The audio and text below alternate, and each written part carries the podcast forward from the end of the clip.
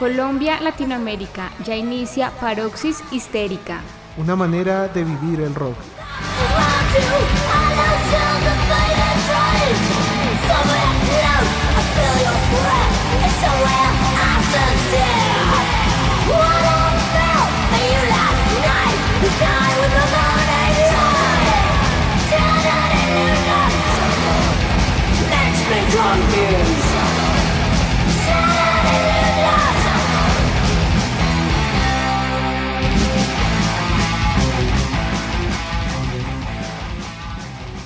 Gran y querida familia histérica, les saludamos nuevamente esperando que todos y todas estén muy bien. Hoy tenemos un programa espectacular porque les traemos una de las mejores propuestas de rock revival de este momento, que liderada por una impresionante artista, está llegando cada vez más lejos. Jorge, me place mucho saludarte. Cuéntanos cuál es la banda que tenemos como invitada especial para hoy.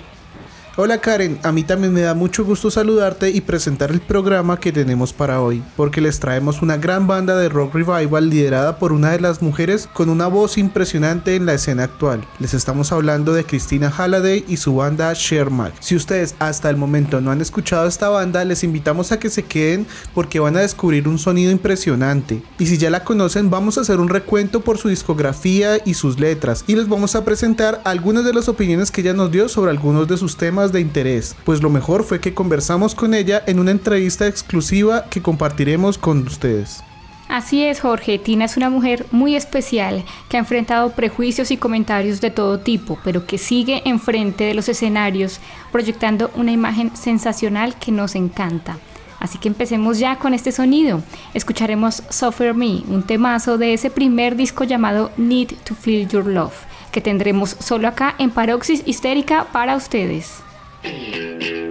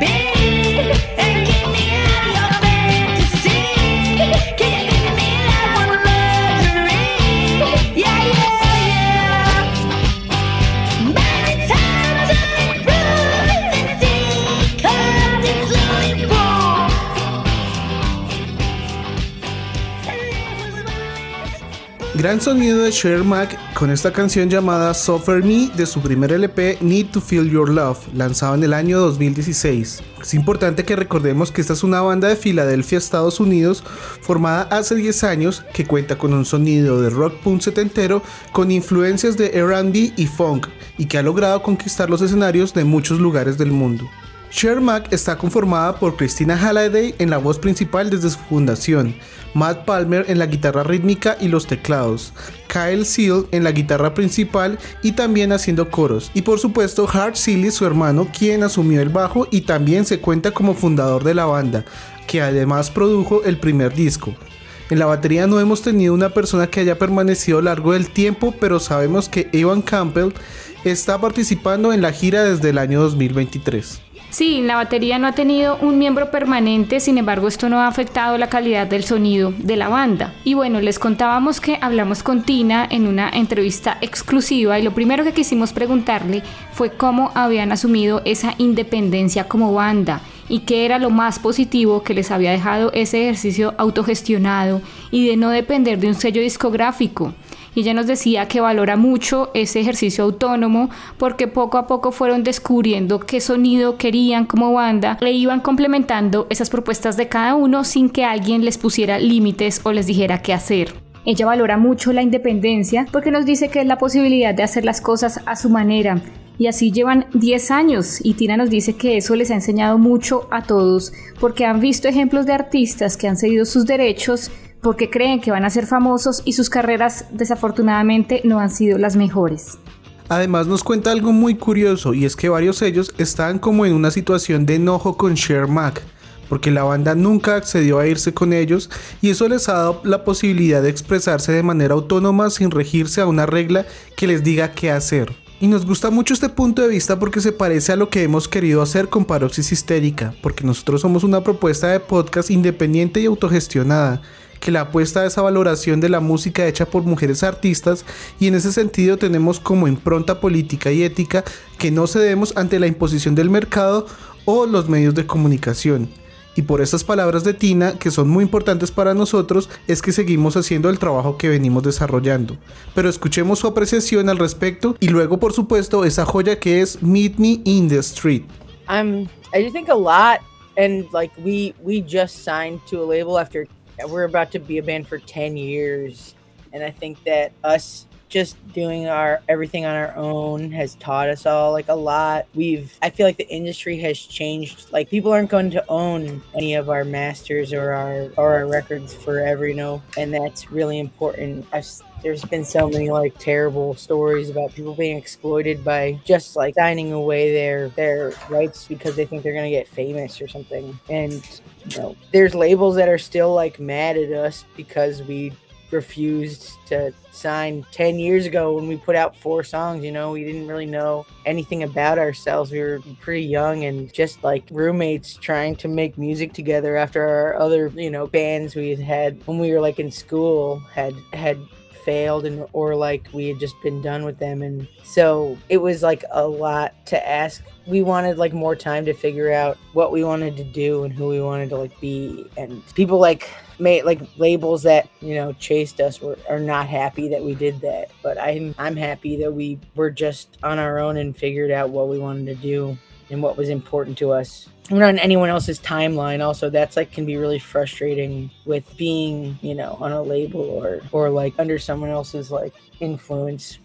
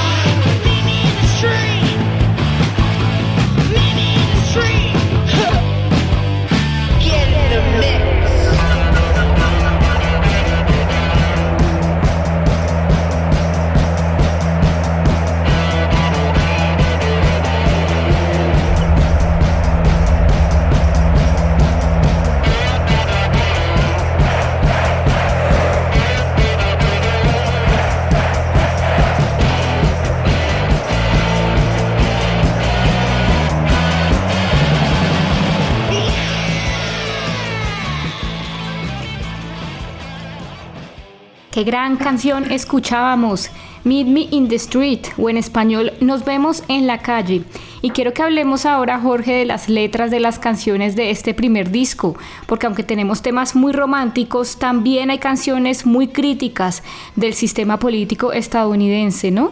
Sí, Karen, por ejemplo, Need to Feel Your Love es una canción ultra romántica, pero asimismo tienen otras que contrarrestan ese sentimiento. Tenemos por ejemplo Suffer Me, que era con la que dábamos apertura al episodio que trata sobre el exceso de la fuerza policial y la respuesta violenta que tuvieron los disturbios de Stonewall contra la población gay en el año 69. También tenemos Expect the Bayonet, que trata sobre la desigualdad racial en los Estados Unidos y Meet Me in the Street, que está dedicada a Matt, quien animaba a ir a las protestas en contra de la posición del expresidente Donald Trump. Ah, bueno, porque si algo nos dejó claro Tina, es que estuvieron completamente en contra de este gobierno y resistieron desde lo artístico siempre que pudieron. Así es. Y también tenemos la canción que estamos escuchando de fondo, Say Goodbye to Sophie School, que está dedicada a Sophie, una estudiante pacifista alemana, quien en la Segunda Guerra Mundial distribuía panfletos antinazis y sobre la paz, y por eso fue capturada y ejecutada en la guillotina. Y bueno, les contamos que le preguntamos también a Tina si se consideraba feminista, y nos decía que por supuesto que sí, que en Estados Unidos está un poco de moda decir eso, al menos ella lo ve así. Y vivir y crecer en la costa este implica ser ciudadana en un estado bastante progresista y por eso ella se afirma definitivamente como una mujer feminista. Escuchémosla. Yeah, of course. I know that it's easier here. It's in in the U.S. to say that. I guess at least for me, living on like the East Coast and like a fairly progressive and growing up in a fairly progressive state. Uh, but uh, definitely, I mean, I remember being in Japan and talking to girls there, and then being like, we can't even like the one girl who told me she identified as a feminist was like, I can't talk about it or like, and I'm like looked down upon by even people in the punk scene uh, saying you're a feminist is like not okay. So I'm really grateful that I get to like I don't care about the like stigma with the word. I'm grateful that I get to be able to be a feminist, not even think twice about it, you know.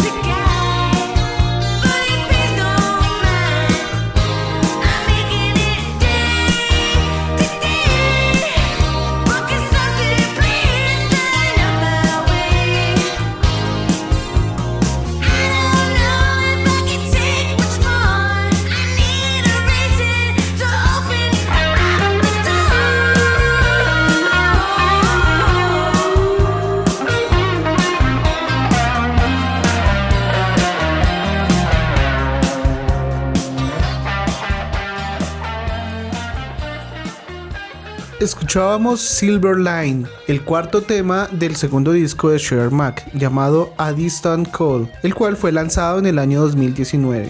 Este disco continúa presentando este sonido power pop y heavy metal revival, con esa fuerte influencia Thin Lizzy, pero sin dejar de tener ese sonido especial de Shermack.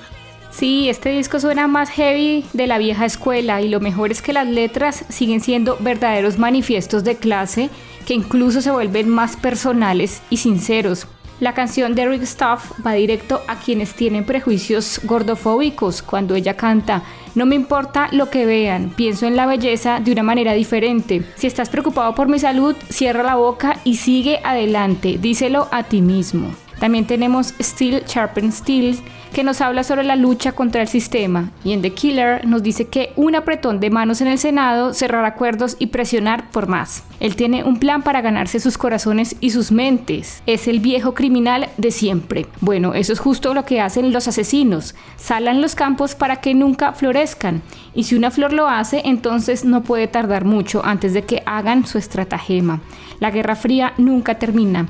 Él te tiene justo entre los ojos. Es el asesino. Asesino ondeando la bandera por los derechos humanos. Son canciones muy poderosas, Karen, y mira, tenemos también Unfound Manifest, que viene a ser una reflexión sincera sobre la culpa y la vergüenza de sentirse deprimido mientras otros están peor. Y en Shopping Blog nos dice que entre los partidos no hay luz y necesitamos que los trabajadores se unan, porque podemos decidir tener otro mundo, pero vamos a tener que luchar, es nuestra última oportunidad destruye la parte que te odia, merecemos más de lo que nos repartieron los concesionarios. Todo un himno obrero que escucharemos a continuación, seguido de The Right Stuff, en la preciosa voz de Tina.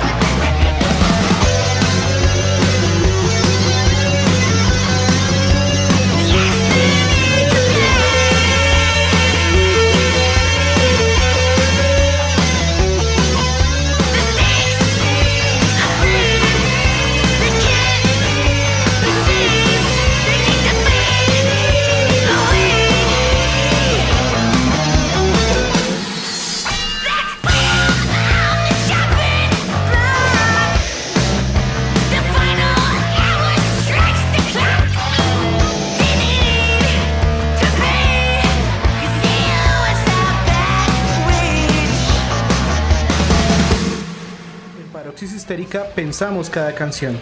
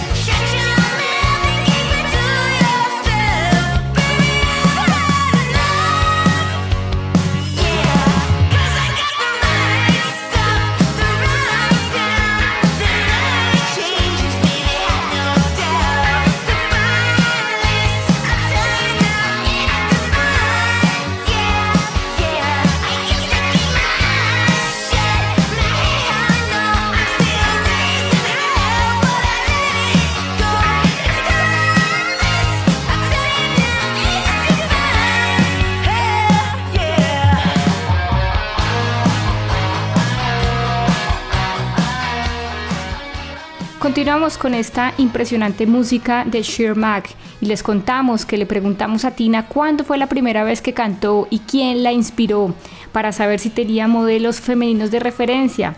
Y ella nos decía que cuando era muy joven siempre intentaba cantar las canciones de la radio, pero que tenía un buen recuerdo de su hermana aprendiendo a tocar la guitarra.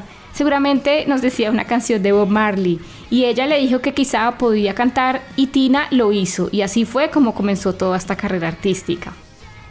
Tina reconoce que fue un apoyo entre hermanas. Cuando eran más jóvenes y vivían en la misma casa, definitivamente pensaban que su hermana era realmente genial. Luego ellos se separaron, pero ahora su hermana se mudó de regreso a donde Tina está en Nueva York y volvieron a ser muy cercanas. Es realmente agradable porque la acompaña en conciertos y se corresponden con el gusto musical.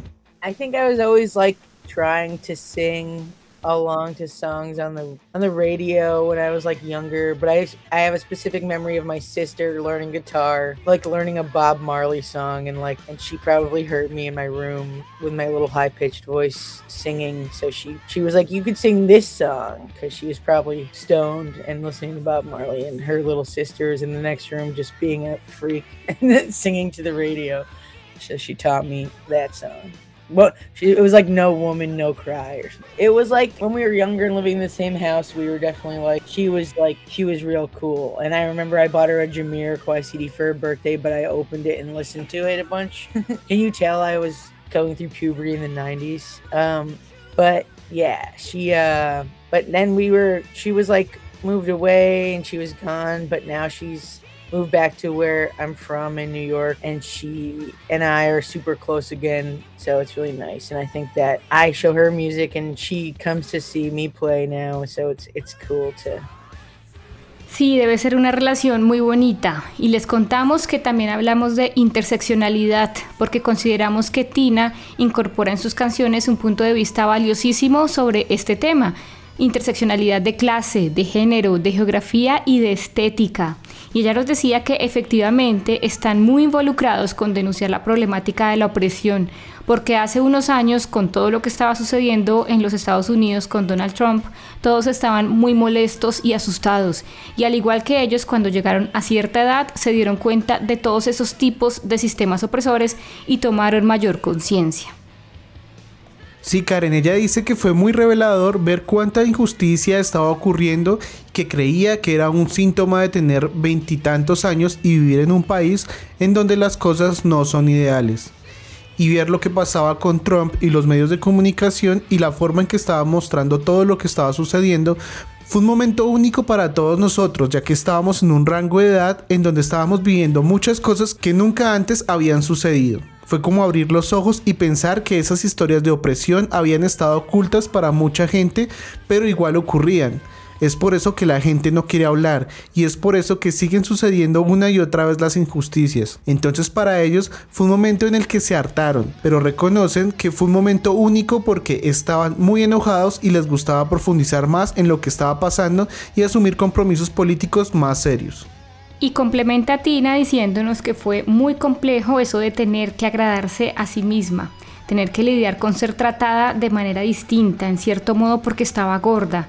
Y es muy duro estar en un mundo abierto como en una ciudad más grande y tratar con extraños, quienes todos los días la trataban de manera diferente por algo. Eso fue perturbador, dice ella, y estábamos reaccionando precisamente a todo eso con Sheer Mac. Escuchemos su relato seguido de la canción The Killer.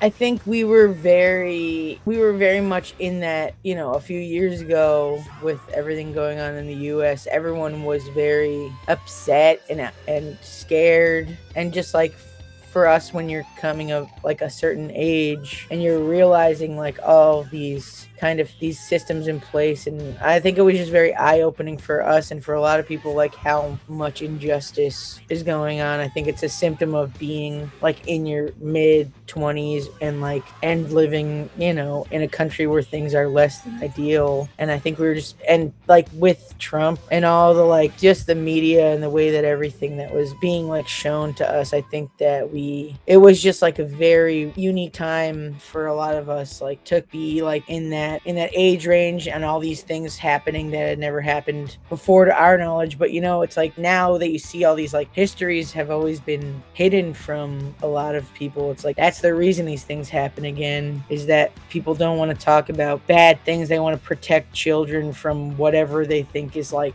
going to like give them certain idea i don't know it's just like all bullshit. But i think that's like a huge reason is like we haven't been shown these things and that's why they just keep happening over and over again. And it's like we just you know maybe it was a bit unique but the fact that we like kind of had our all of our eyes opening i feel like we might be a little more jaded after 10 years but it was just like a very unique time. And we were very angry and like learning about all these other things that maybe we didn't know about before and just existing in a world where we were on our own and having to like me personally having to deal with like being treated differently like I was a bit sheltered growing up just cuz I was in a smaller town. And I still had had to like force my own way into being treated a certain way because I was fat but being like out in open world like in a city like and dealing with strangers every single day that treat you as differently because of something as stupid as how you look. Not even being able to ignore people that are different than you and just needing to like to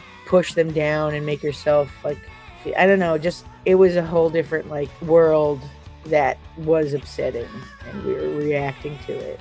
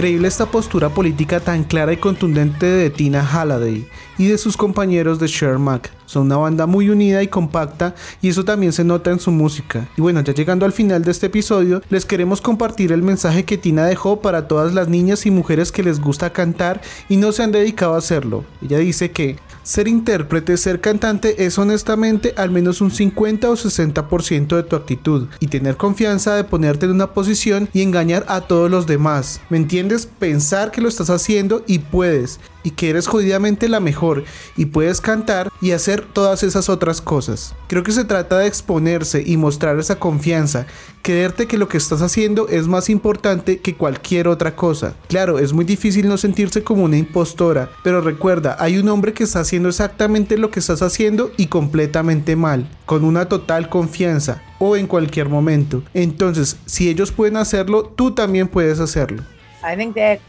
Being a performer and like being a singer is honestly like if not more at least like 50 or 60 percent about your attitude and like being confident in in putting yourself in that position and kind of tricking everyone else into thinking like you know what you're doing and you can and you're fucking like the best and you can sing and you can do all this other stuff. I think it's it's about putting yourself out there and and displaying like that conf- confidence in what you're doing is more important than anything else that and that's really hard to not feel like an imposter but just remember there's a du- there's a man doing exactly what you're doing completely wrong and bad with co- full confidence at any moment. So if they can do it you can do it too Importantísimo este llamado que hace Tina a reconocer ese síndrome de la impostora y transformarlo. Y así llegamos al final de este episodio dedicado a la grande y poderosa Tina Holiday y su más gigante y tremenda banda Sheer Mac. Recuerden que pueden encontrar la entrevista completa en nuestra página web paroxishistérica.com, que pueden compartir este episodio con sus amigos y amigas y por supuesto escribirnos para que nos cuenten cómo les pareció. Gracias por permitirnos acompañarnos. Enviamos un saludo especial especial a Mónica Restrepo, quien nos dio la voz como intérprete simultánea